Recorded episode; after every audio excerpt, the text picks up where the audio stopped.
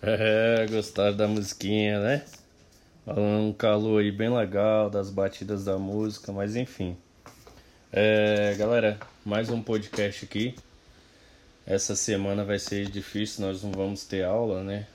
É, quinta e sexta não tem aula, né? Vocês estão liberados, mas eu vou deixar aqui porque infelizmente nós vamos ter que vencer esses conteúdos e eu vou precisar que assim que vocês tiverem um tempinho, vocês resolvam essas atividades.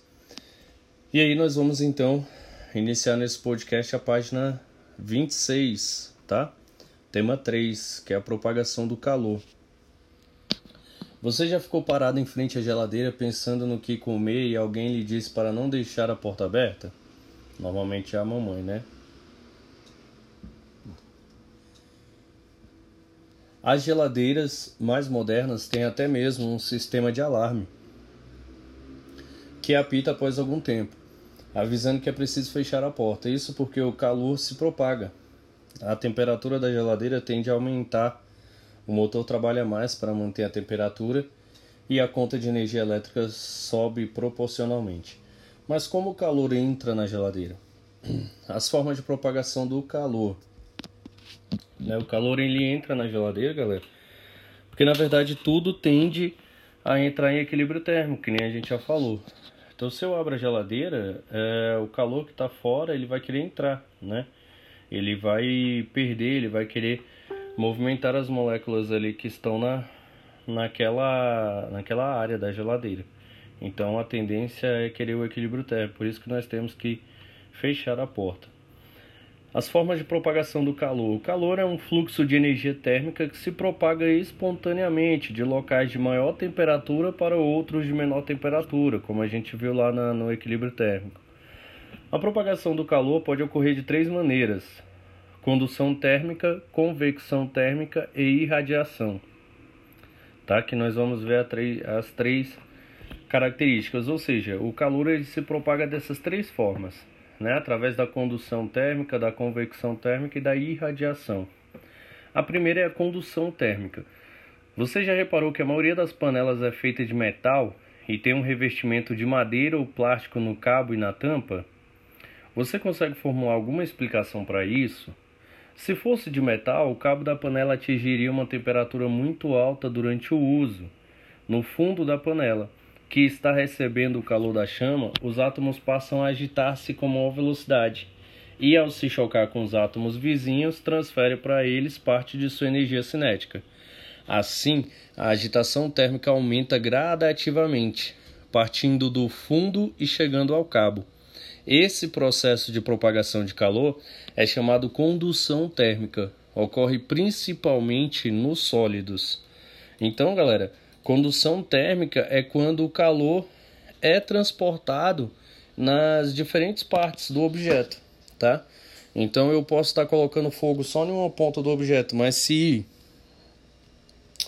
ele for condutor térmico, né, ou seja, aquele que transmite o calor é, entre as suas moléculas, entre os seus átomos, logo ele todo vai ficar quente. Então, se as panelas tivessem um cabo de aço, também é, o aço ele é condutor, elas também ficariam muito quentes. Na hora que a pessoa fosse pegar, ela se queimaria, ela deixaria a panela cair. Então é muito perigoso. Por isso que os cabos normalmente são de plástico ou de madeira, né? Inclusive as colheres também que a gente vai mexer a comida e tudo mais, é, os talheres normalmente eles têm ah, o cabo de plástico, de madeira e etc., justamente porque esses são isolantes térmicos para a gente não estar tá, é, se queimando, né? Aí, na página 27, a gente tem mais específico. A rapidez com que um corpo conduz calor depende do material de que ele é feito. Por exemplo, quando se utiliza uma colher de metal para mexer um char quente, em pouco tempo, a colher esquenta tanto que pode queimar a pele. Isso não acontece se a colher for de plástico ou de madeira. Os materiais que conduzem calor rapidamente são denominados condutores térmicos. Os metais são ótimos condutores térmicos, Materiais como madeira, gelo, plástico, vidro, cortiça e ar são maus condutores de calor e são chamados isolantes térmicos.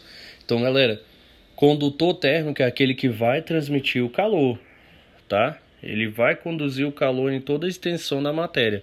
Já os isolantes térmicos são aqueles que não deixam o calor passar madeira, plástico, eles não deixam normalmente o calor passar, eles são isolantes térmicos, tá ok? É muito difícil eles deixarem o calor passar, tá?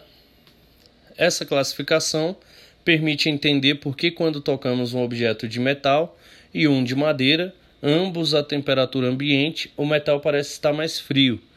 Como o metal é um bom condutor térmico, ele recebe rapidamente o calor de suas mãos, resfriando-a. A grandeza física que mede a eficiência na proporção do calor em materiais é chamada condutividade térmica. Os materiais condutores têm alta condutividade térmica, os isolantes baixa condutividade térmica, tá? Como termina falando aí a página 27. Então, galera, o calor ele se dissipa através dos materiais que são condutores.